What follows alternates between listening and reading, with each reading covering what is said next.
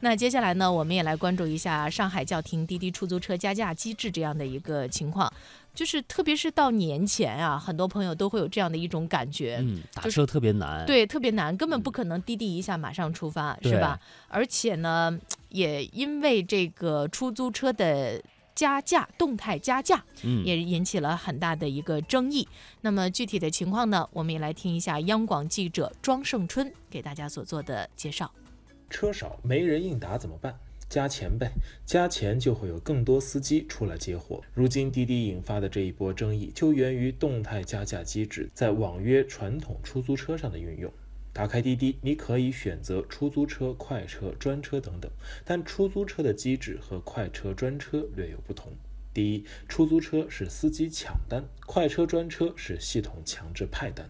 第二，出租车是用户选择提不提价，快车专车则是系统通过计算直接给出提价的比例要求。如此一来，在出租车供不应求的时候，就可能出现一个情况：司机知道乘客出价会越来越高，所以待价而沽，进入恶性循环。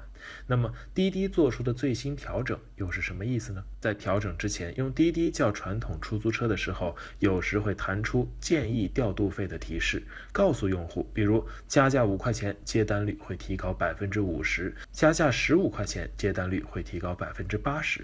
这些数字都是滴滴基于大数据做出的估算，作为打车的参考。滴滴出行公关总监叶云解释：“因为我们积累了很长时间的这订单数据，我们会大概会判断出在什么时段、什么样的供需下，包括你的订单价值。比如说你从这个石景山去机场和你从望京去机场，那对于司机的吸引力肯定不一样。所以我会通过你这些所有的因素综合起来，来给到一个比如说建议。但是你如果认为说我不需要加这个钱，那你也可以直接发单。”但如今建议调度费不会再自动弹出了，而是在等待接单的页面左下角留了一个调度费的选项。用户如果着急，可以点进去选择二到二十元的加价。也就是说，系统不会再引导加价，用户得自己评估这一刻的供需关系，做出选择。那对于建议调动费的阶段性取消，叶云显得有点无奈。至于这一阶段会有多长，会不会恢复，如何进一步调整？还表示有待进一步的数据反馈。从产品逻辑上来讲，这个功能对于用户来说，它是可以帮助更多的需求被满足的。当舆论的这种声音特别多的时候，对吧？那我们要考虑，就是说，我们可能不能单纯从产品技术的这个角度去出发，那我们可能也要去考虑到公众的意见。所以我们做这个决定。有评论认为，这一调整并不能真正的解决问题，因为原本传统出租车得满大街的跑活啊，那有了加价机制，他们就不会出来跑活了，而是趴在路边抢单。这样再想。路上不靠网约车来打车就更难了。也有评论认为，只要供不应求的情况存在，怎么调整都难解决问题。反倒是涨价能让原本在休息的出租车司机出来接活。如果不让涨价，打车只会更难。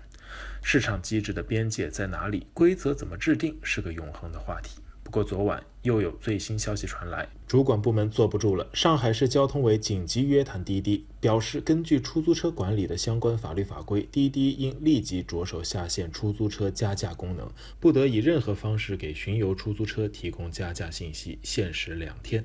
据报道，在约谈会上，滴滴明确表态将配合主管部门删去相应的加价模块。但是由于 App 的更新审核需要时间，可能两天内不一定能完成，但绝对会做相应的整改改，时间大概在两周左右。虽然目前这一模块的整改仅限于上海地区，但也有业内人士估计，更多地方政府可能会效仿。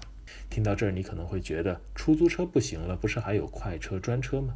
有业内人士恰恰指出，如今网约传统出租车的难和贵的问题，就与快车、专车的供给减少密切相关。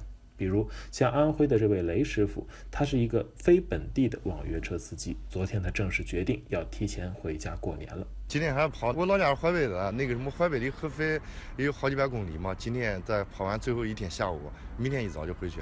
好几个朋友，他们都几天前就都已经走了。我反正我算是坚持到最后了吧。另一方面，各地去年底陆续出台了网约车新政，其中一些一线城市有关必须是本地人和本地车才能接入网约车平台的规定，使得部分不符合要求的司机提前离开。比如日前，多位上海不是本地车牌的滴滴司机就向媒体表示，已经接到了滴滴方面的通知，在指定日期后不能再开网约车了。如此一来，即便过了春节这一特别的时间窗口，网约车市场会有哪些变化，同样有着很大的不确定性。